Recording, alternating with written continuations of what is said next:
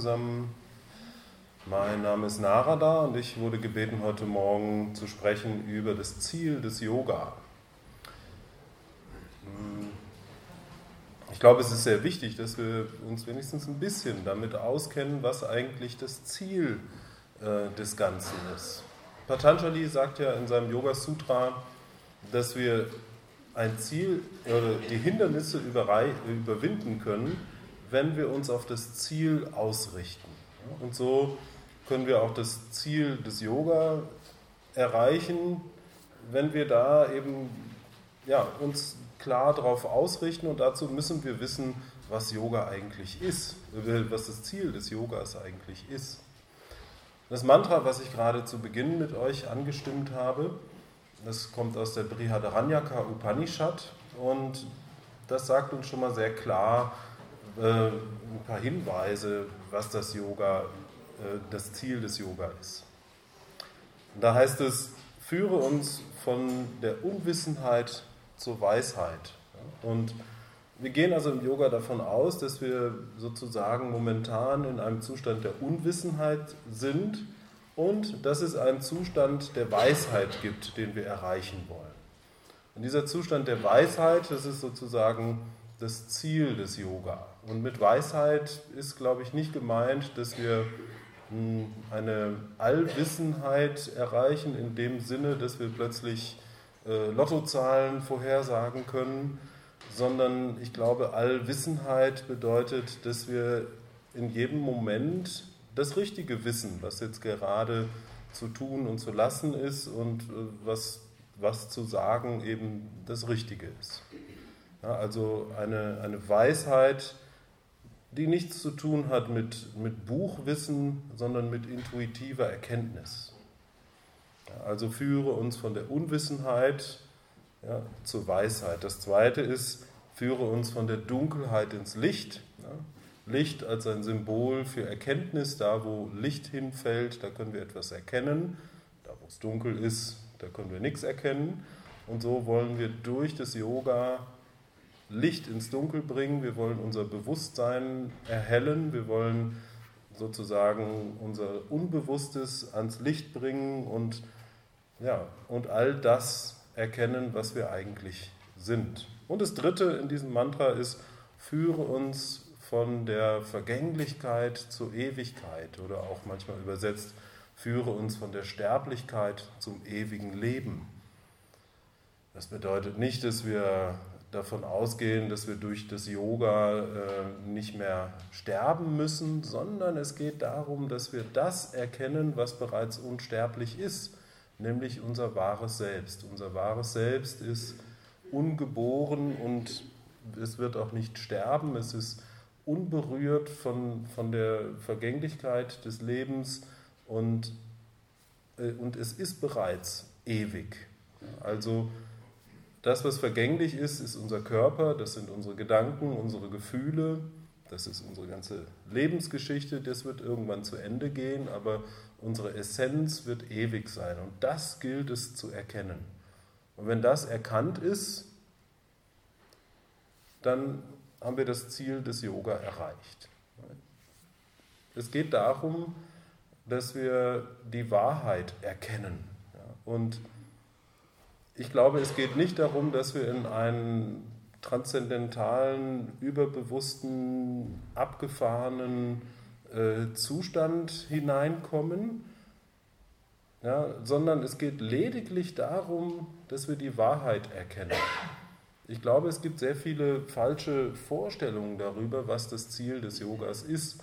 Ja, der Begriff Erleuchtung zum Beispiel ist ein Begriff, der sehr unscharf ist, der auch nicht aus dem Yoga stammt, sondern der aus der christlichen Tradition kommt. Und wenn wir über Erleuchtung sprechen, dann ist es sehr unklar, was damit gemeint ist. Verschiedenste Konzepte aus der Yoga-Philosophie könnten damit übersetzt werden, aber mit diesen verschiedenen äh, Konzepten sind eben auch ganz unterschiedliche Dinge gemeint. Und Erleuchtung sozusagen ist ein Überbegriff für ganz viele verschiedene Konzepte aus dem Yoga, die sich zum Teil auch widersprechen. Ich glaube, letztlich geht es um Befreiung. Es geht darum, dass wir uns befreien aus dem Kreislauf der Wiedergeburten. Das ist das, was wir Moksha nennen. Der Kreislauf der Wiedergeburten ja, bedeutet, das, was wir in Wirklichkeit sind, ist so lange durch das Karma, also durch die ähm, gebundenen Handlungen, an eine Wiederkehr in menschliches Leben bzw. Ähm, irdisches Leben gebunden, ja, bis wir das Ziel des Lebens, was identisch dann auch ist mit dem Ziel des Yoga, erreicht haben. Und dieses Ziel ist eben Moksha, die Erkenntnis dessen, was ich in Wirklichkeit bin. Und irrtümlicherweise glaubt man, dass das einhergeht mit äh, irgendwelchen besonderen Zuständen. Aber das Problem mit Zuständen ist, sie sind vergänglich. Erfahrungen sind per Definition immer vergänglich. Ja, jede Erfahrung, die wir machen, jeder Zustand wird wieder vorübergehen. Wenn wir äh, samstags abends in einer wunderbaren Meditation eine äh, tiefe Lichterfahrungen haben und äh, Körperlosigkeit erleben und die Chakras alle sieben aufgehen und wir uns eins fühlen mit dem Universum, ja, dann wird trotzdem Montagmorgen der Wecker klingeln und, äh, und der Alltag ruft wieder. Und dann sind wir wieder in einem ganz anderen Zustand. Aber das Ziel des Yoga soll ja etwas Dauerhaftes sein. Das Ziel des Yoga ist ja eine Befreiung. Wenn diese geschehen ist, soll die ja dann äh, nicht mehr vorübergehen. Also uns geht es nicht darum, einen besonderen Zustand zu erreichen, weil Zustände eben vorbeigehen, sondern es geht darum, etwas Dauerhaftes zu erreichen, eine ja, im Englischen sagt man Shift, eine, ich würde es als Perspektivwechsel beschreiben.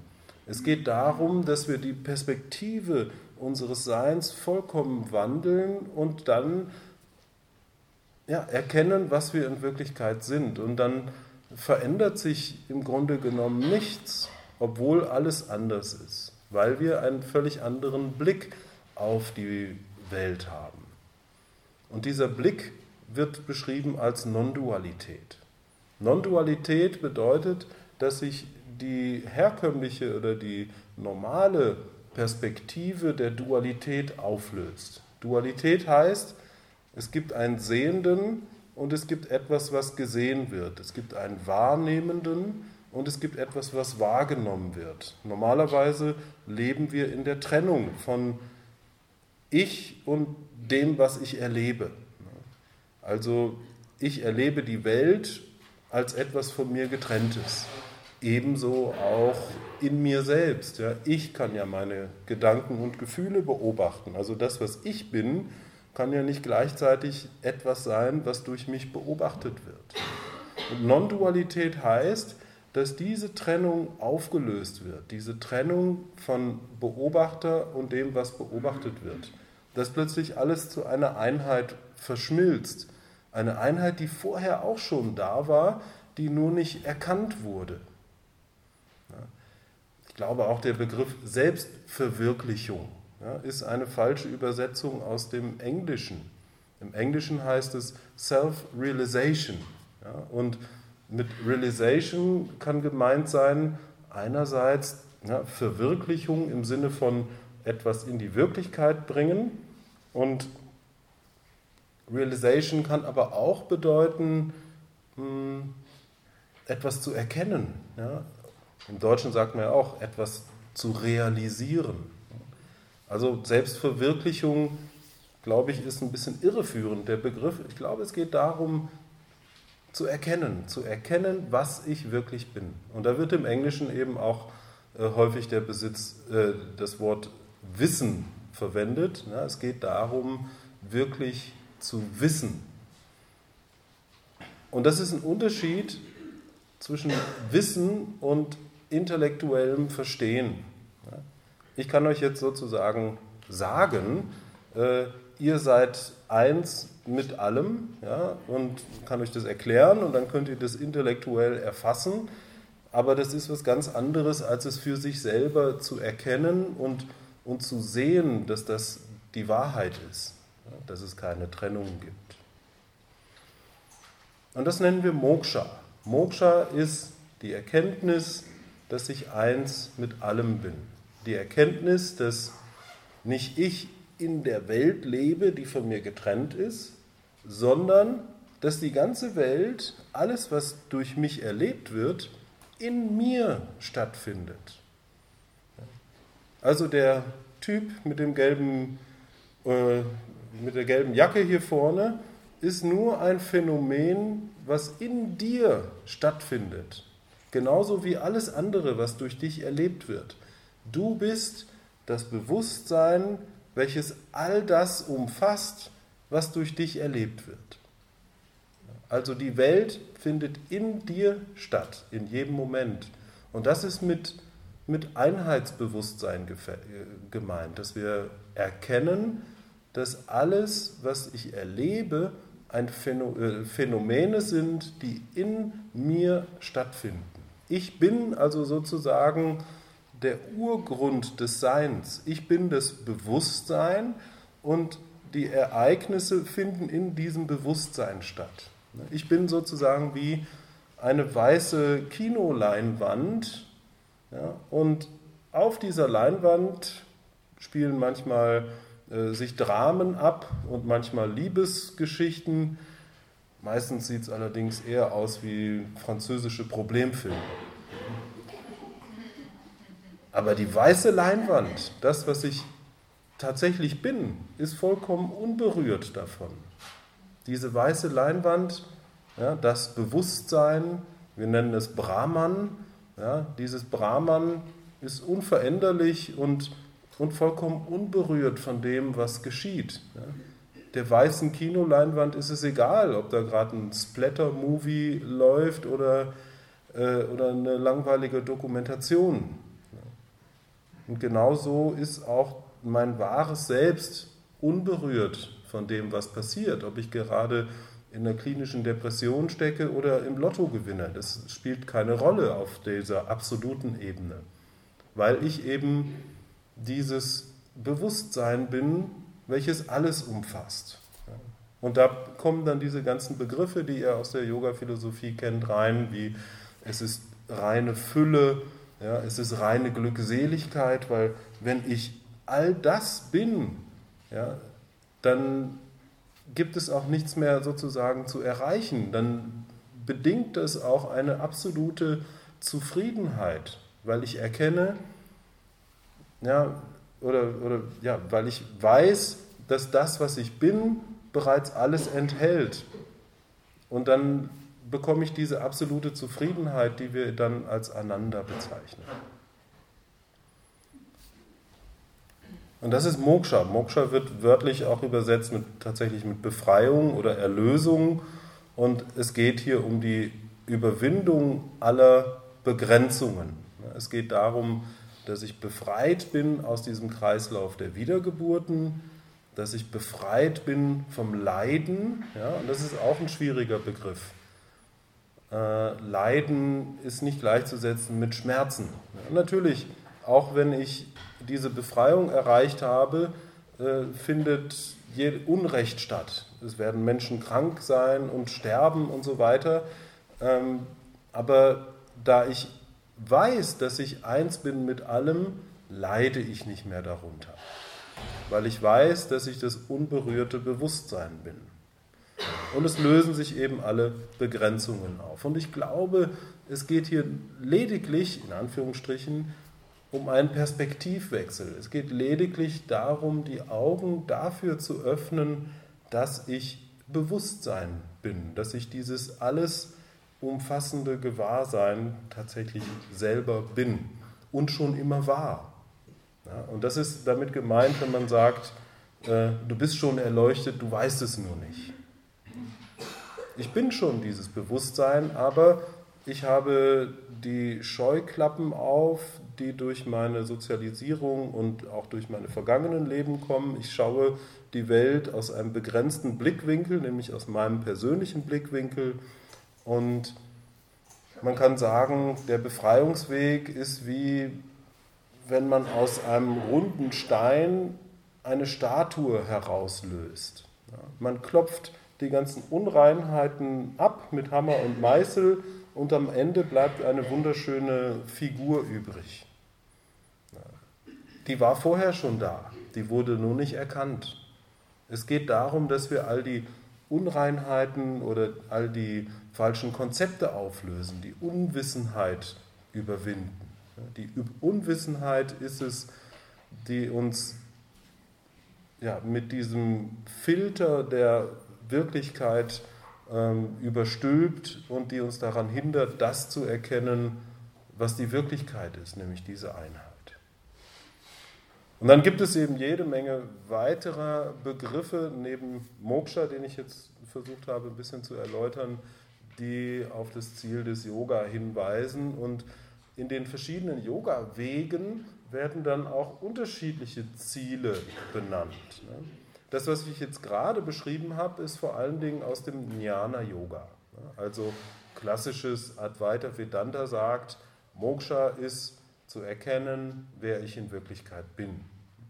Und dann gibt es aber auch eine Beschreibung im Bhakti-Yoga und im Karma-Yoga. Und da ist es nicht das Ziel, sozusagen die Einheit allen Seins zu erkennen, sondern es ist das Ziel, sich von seinen Unreinheiten zu lösen und sich Gott ganz hinzugeben.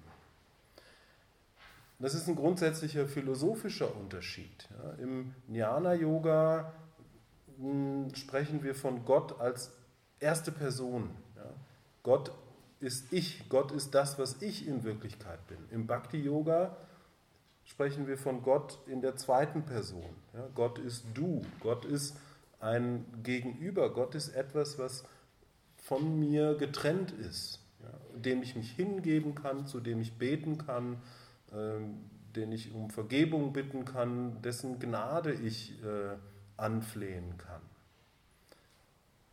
Ich will jetzt nicht weiter über Gott reden, aber Gott ist sozusagen eine Instanz, die außerhalb von mir ist und das Ziel des Bhakti-Yoga ist, sich Gott hinzugeben.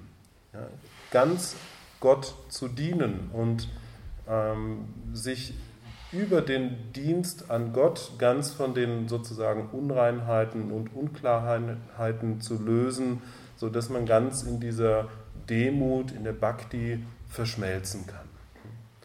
Und das nennen äh, Bhakti-Yogis gerne Paramapada. Paramapada heißt der letzte Schritt. Der letzte Schritt heißt, den Schritt zu gehen, die Persönlichkeit so weit zu transzendieren, dass man nur noch im Dienste Gottes steht. Dass man sozusagen sämtliche Persönlichkeitskonzepte auflöst und völlig damit verschmilzt, Gott zu dienen. Ja, und das nennen wir dann auch im Bhakti-Yoga Atmanivedana. Atmanivedana, die vollständige Hingabe an Gott. Das ist dieser letzte Schritt, den es im Bhakti-Yoga ähm, zu beschreiten gilt, dass wir uns Gott als etwas außerhalb von mir ganz hingeben. Und reine Bhakti-Yogis empfinden das als anmaßend zu sagen, ähm, ich bin eins mit allem. Ja? Dass, dass es keine Trennung zwischen ähm, dem, was ich in Wirklichkeit bin und dem, was Gott ist, gibt sondern reine Bhakti-Yogis sagen, äh, Gott ist und bleibt etwas, was von mir getrennt ist, etwas, was außerhalb von mir ist und mit dem ich auch nicht verschmelzen kann. Wobei es auch viele Bhakti-Yogis gibt, die sagen, dass dann aber, wenn dieser letzte Schritt gemacht ist, tatsächlich doch eine, eine Einheit da ist. Ein großer Begriff, der mit dem Ziel des Yogas immer verknüpft wird, ist natürlich Samadhi. Per Definition ist Samadhi ein Zustand. Also ein Zustand, der vergänglich ist. Wir können samstags abends äh, in Samadhi gehen und äh, Montagmorgens, nachdem der Wecker geklingelt hat, wieder in unser Alltagsbewusstsein zurückgehen. Und Samadhi zu erreichen heißt nicht, dass wir Moksha erreicht haben. Patanjali trennt es auch sehr klar in seinem Yoga Sutra. Ja, er sagt, es gibt ähm, niedrigere Samadhi-Zustände und die höheren Samadhi-Zustände. Samadhi ist sozusagen ein, ein, ein ekstatischer, transzendentaler, vollkommen glücklicher Zustand der Verschmelzung, ja, wobei niedrigere Samadhi-Zustände noch, da ist noch jemand, der diesen Zustand erlebt. Und höhere Samadhi-Zustände, da löst sich auch dieser Erlebende auf. Wir sprechen da vor allen Dingen von äh, Savikalpa und Nirvikalpa Samadhi. Savikalpa mit Samen, Nirvikalpa samenlos. Oder, äh, oder auch Sampragnata und Asampragnata Samadhi. Es meint in etwa dasselbe. Ja. Äh, also Sampragnata ist Samadhi mit Unterscheidung. Ja, da ist noch jemand, der diesen ekstatischen Zustand erlebt. Und Asampragnata, ja, dieser jemand, der den Zustand erlebt, löst sich auch auf. Da ist dann nur noch dieses Bewusstsein der Einheit in Ekstase. Und diese höheren Samadhi-Zustände, die sind dann natürlich auch Moksha. Also Asampragnata Samadhi und Nirvikalpa Samadhi, das sind beides dann Synonyme auch für Moksha. Wenn wir diese höheren Samadhi-Zustände erreicht haben, dann ist auch die Befreiung da. Aber wir brauchen aus einer Jnana-Yoga-Sicht eben äh, kein Samadhi, um Moksha zu erreichen.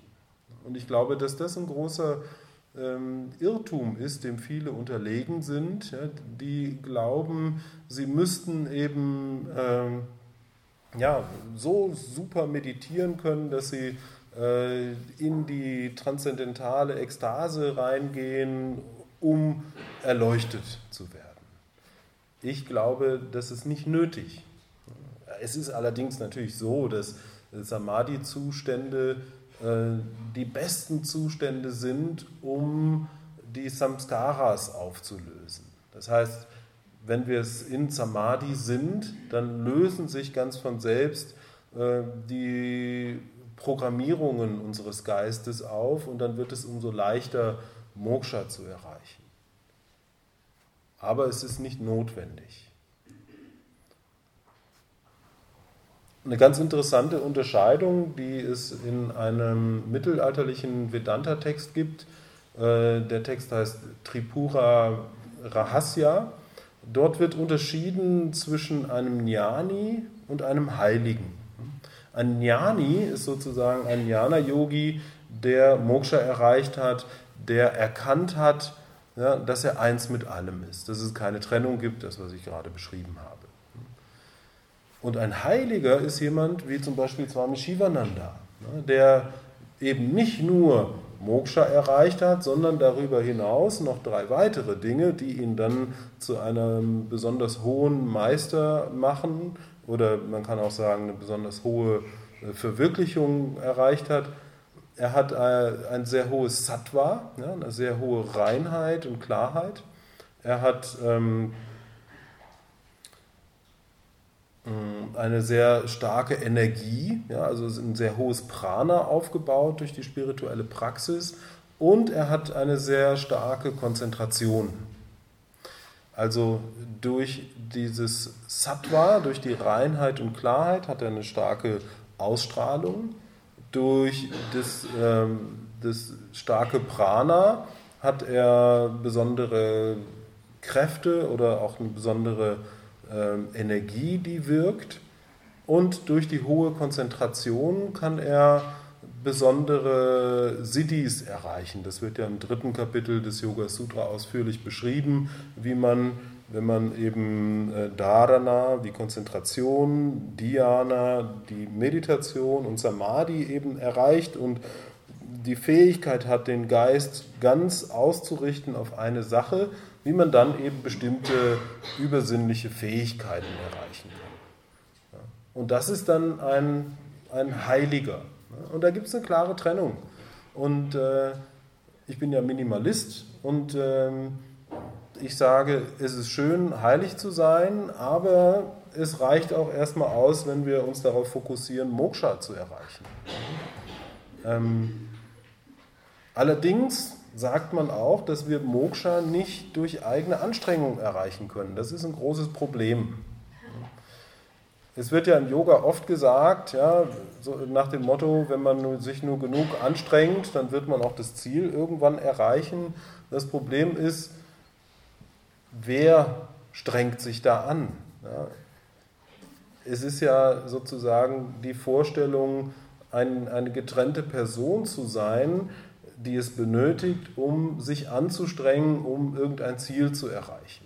Das heißt, dadurch, dass ich diese Idee habe, dass ich mich durch noch mehr Anstrengung äh, dem Ziel Moksha nähern kann, nähere ich gleichzeitig das Konzept, eine getrennte Person zu sein. Und die gilt es ja zu überwinden. Das heißt, an einem gewissen Punkt äh, gilt es eben auch loszulassen und äh, zwar zu praktizieren, ja, aber nicht mit, der, ja, mit dem sozusagen ähm, Willen aus der Vorstellung, eine Person zu sein, äh, sondern ja, das ist das große Geheimnis, sondern eben im Fluss der Dinge zu sein. Letztlich sagt man, ist die Befreiung ein Akt der Gnade. Ja, da gibt es die Geschichte von einem Schüler, der zu seinem Meister ging und sagte, Meister, ich mache jetzt schon so lange äh, das ganze Sadhana, die ganzen spirituellen Praktiken, äh, aber irgendwie komme ich nicht zum Ziel. Bitte sag mir, was kann ich tun, äh, um Moksha zu erreichen? Und dann sagt der Meister, Schüler, ich habe eine gute und eine schlechte Nachricht für dich. Welche willst du zuerst hören? Da sagt der Schüler, dann gib mir erstmal die schlechte Nachricht. Dann sagt der Meister, ja, die schlechte Nachricht ist, du kannst nichts tun, um die Befreiung zu erreichen. Ja, und dann sagt der Schüler, was ist die gute? Und dann sagt der Meister, ja, die gute Nachricht ist, du brauchst nichts tun, um die Befreiung zu erreichen. Und da kommen wir dahin, was Krishnamurti sagt. Krishnamurti sagt, du kannst nichts tun, um die Befreiung zu erreichen, aber wenn du nichts tust, wirst du sie nicht erreichen. Es gibt keine konkrete Handlung, die uns zu Moksha führen kann. Aber das heißt nicht, dass wir uns zurücklehnen können und nichts tun brauchen, denn es ist so ein bisschen wie bei einem Garten. Ein Garten muss gepflegt werden.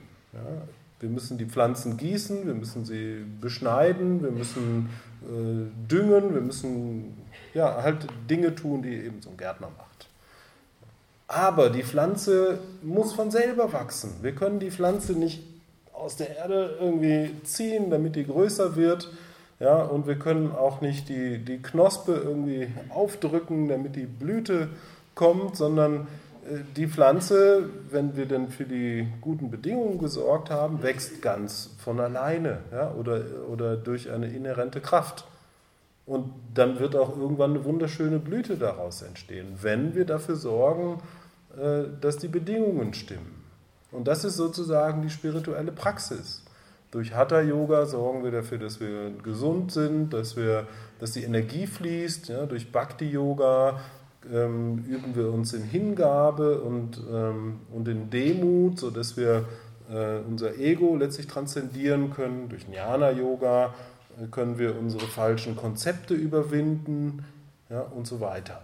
Durch die spirituelle Praxis bereiten wir die Umstände vor, sodass Gnade passieren kann. Und die Gnade passiert dann von alleine. Ja, diese Blüte, ja, die geht dann irgendwann von selbst auf. Ohne dass wir irgendwie, was weiß ich, die Knospe aufdrücken müssen oder sowas, sondern das passiert dann. Also spirituelle Praxis sollten wir als, als Gartenarbeit verstehen. Ich habe das erst letztes Jahr begriffen, als ich meine wunderschöne Sonnenterrasse äh, äh, gepflegt habe mit ganz vielen Pflanzen und so weiter. Ich habe mir zum Beispiel Erdbeer, äh, wie sagt man, Setzlinge gekauft und habe die schön gepflegt und so weiter. Und da ist ein riesen Busch draus geworden und da sind so ganz lange äh, Arme rausgewachsen, aber keine einzige Erdbeere. In zehn von diesen Setzlingen. Und da ist mir klar geworden, ja, nicht an den Früchten des Handelns hängen, ja, was Karma-Yoga-Essenz ist. Ähm, ich habe dann irgendwie gegoogelt und äh, jetzt habe ich die für den Winter alle abgeschnitten und dann in eine dunkle Kammer gestellt. Und für nächstes Jahr weiß ich besser, äh, was ich tun muss, nämlich diese langen Fäden abschneiden und äh, mich einfach nochmal anders um die Pflanze kümmern, nicht nur gießen. Und dann kommen vielleicht auch Erdbeeren raus. Und so ist es mit der spirituellen Praxis. Ich habe mir dann halt Erdbeeren gekauft ja, und, und habe das halt so hingenommen, weiter gegossen. Ja, und es ist halt so, das, der spirituelle Weg ist lang. Ja, ähm, und wir sollten nicht den spirituellen Weg gehen und dann irgendwann verzweifeln, weil wir das Ziel nicht erreicht haben, sondern wir gehen den spirituellen Weg, um den schönen Garten zu genießen, auch wenn keine Erdbeeren da sind. Also auch wenn wir die Befreiung vielleicht noch nicht erreicht haben, ja, sollten wir nicht verzagen und nicht sagen, so wie der Gärtner, ach, egal, jetzt sind keine Erdbeeren da, jetzt lasse ich die austrocknen und dann kommen die halt in den Müll. Ja, genauso sollten wir auch nicht aufhören, Yoga zu betreiben, weil wir nach zehn Jahren das Ziel des Yogas immer noch nicht erreicht haben, sondern wir sollten einfach weitermachen. Weiter die Pflanzen gießen ja, und die Dinge, die man halt so macht als Gärtner. Und dann kann irgendwann diese Blüte aufgehen. Ja, das wird von selbst passieren. Das wird durch einen Akt der Gnade passieren. Das wird nicht durch unsere Willensanstrengung passieren.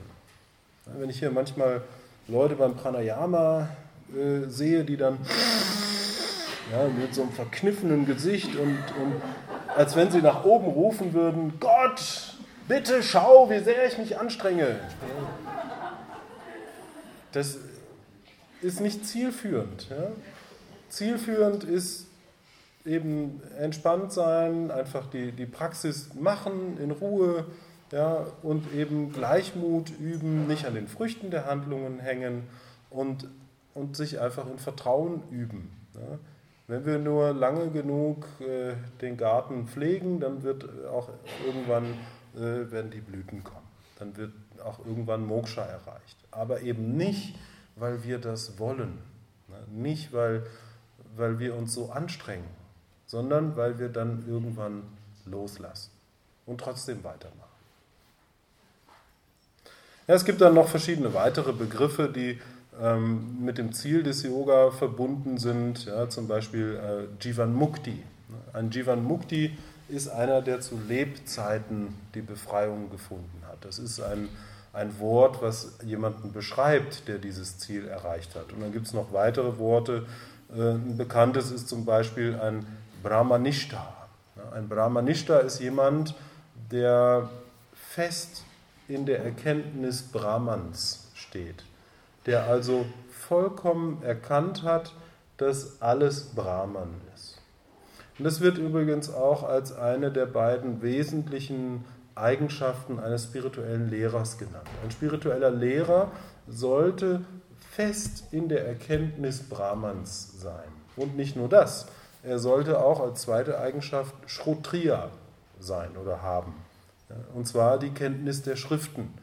Und das ist etwas, was in der modernen Welt äh, oftmals mh, hm, ja, nicht beachtet wird. Es gibt diese ähm, Neo-Advaita-Szene von Leuten, die sicherlich äh, hohe Erkenntnisse haben, die auch womöglich in der Erkenntnis Brahmans stehen, aber denen der Hintergrund fehlt.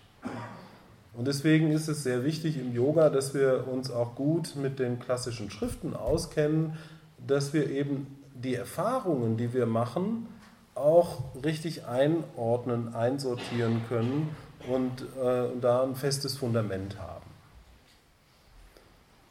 Wie gesagt, Erfahrungen sind vergänglich und sie sind eben immer nur so gut wie die Erkenntnis, die wir daraus ziehen. Ich habe vor, vor vielen Jahren mal beim Skifahren eine Gipfelerfahrung gehabt. Da bin ich, äh, das war in so einem französischen Skigebiet, irgendwo am Rand des Skigebietes mal so einen Lift hochgefahren, an dem ich sonst immer vorbeigefahren bin. Und dann bin ich oben ausgestiegen und was ich nicht wusste, dass hinter diesem Skigebiet ein riesengroßes Naturschutzgebiet ist. Und dann stand ich da, bin aus dem Lift raus und guckte auf, das war so ein 3000, und dann guckte ich in dieses äh, Naturschutzgebiet, hunderte von Kilometern äh, bei strahlendem Licht und äh, das war einfach wunderschön da hinzugucken. Da ist mir die Kinnlade runtergeklappt und ich war minutenlang in einem, in einem Zustand des Staunens. Im Nachhinein wurde mir irgendwann klar, dass das ein ganz besonderer Zustand war, wo ich einfach nur da stand mit runtergeklappter Kinnlade und, und diese wunderschöne Natur wahrgenommen habe. Und äh, das war eine Einheitserfahrung. Denn da war nur noch diese wunderschöne Natur, die da auftauchte. Aber damals konnte ich das nicht richtig einordnen. Damals war mir nicht klar, dass das eigentlich dass das eine, eine Einheitserfahrung war, dass ich vollkommen verschmolzen war mit diesem Anblick der wunderschönen Natur. Und deswegen war es tatsächlich nur eine Gipfelerfahrung, die dann wieder vorbei war, als ich wieder ins Tal runtergefahren bin. Aber heute weiß ich, ja, dass es ganz wichtig ist, ähm, solche Erfahrungen zu erleben und sich darüber bewusst zu sein, ja, das, was ich gerade erlebe, ist die Einheit allen Seins. Und dann kann aus dieser Erfahrung, die, die man macht, auch eine dauerhafte Erkenntnis werden. Ich hätte damals auf diesem Gipfel die Chance gehabt, zu erkennen, dass ich eins mit allem bin. Wenn ich sozusagen nicht nur die Erfahrung gehabt hätte, sondern auch noch die Erkenntnis, ah, ich bin das. Ja, Tatvam Asi. Ja, ich bin das, was ich hier gerade erlebe. Ich bin diese Einheit. Stattdessen bin ich umgedreht und einfach wieder weitergefahren und äh, ja, irgendwann ist es mir nochmal eingefallen. Und so ist es wichtig, dass wir den Fokus legen auf Erkenntnis, dass wir den Fokus darauf legen, dass wir uns von unserer Unwissenheit lösen und zu dem kommen, was wir in Wirklichkeit sind. Ein letzter Begriff, den ich noch kurz erläutern möchte, ist der Begriff Turiya. Ja, das ist ein, ein Begriff aus den Upanishaden, aus der Mandukya Upanishad. Und zwar werden dort die drei Bewusstseinszustände beschrieben, Wach, Traum und Tiefschlaf. Und dann äh, gibt es eben noch diesen vierten. Ja. Und dieser vierte ist eben kein vierter Zustand darüber hinaus, ja, so wie das manchmal interpretiert wird, sondern dieser vierte ist das, was den anderen drei Zuständen zugrunde liegt. Mein wahres Selbst. Mein wahres Selbst ja, erlebt sich im Wachtraumzuschlaf, äh, was sage ich da? Äh, Im im, äh, im Wachzustand. Ja. Das wahre Selbst erlebt einen anderen Aspekt des Seins im Traumzustand äh, und das wahre Selbst erlebt etwas, nämlich nichts, im Tiefschlafzustand. Das heißt, das, was ich bin, ist Bewusstsein und Bewusstsein erlebt die physische Welt im Wachzustand, erlebt die astrale Welt im Traumzustand und erlebt reines Bewusstsein ohne Objekte im Tiefzu Tiefschlafzustand. Und so ähm, ist eben dieses reine Bewusstsein, dieses Selbst, das ominöse Vierte, was es zu erreichen gilt. Was wir bereits sind, was wir nicht erreichen können, weil wir es bereits sind. Es geht nur darum, die Augen dafür zu öffnen, die Scheuklappen zu lösen, den, die Brille mit dem Filter unserer Wahrnehmung abzusetzen und die Augen zu öffnen für die Wahrheit, für das, was wir schon immer waren und immer sein werden. So einfach ist es. Um es mit den Worten von Ronald Reagan zu sagen, der ja dieser Tage wieder in aller Munde ist, leider, ähm, der sagt, It's simple, but it ain't easy. Es ist einfach, aber nicht leicht. Es ist, glaube ich, tatsächlich so einfach. Wir sind Bewusstsein. Punkt. Aber aus dieser intellektuellen Erkenntnis eine, ein wahres Wissen zu machen, das ist die große Herausforderung. Und dafür brauchen wir die spirituelle Praxis, um Blockaden zu lösen, Energien zum Fließen zu bringen, unsere Programmierungen aufzulösen und so weiter und so fort. Dabei wünsche ich euch viel Erfolg. Ich danke euch fürs Zuhören und wünsche viel Freude beim Kongress.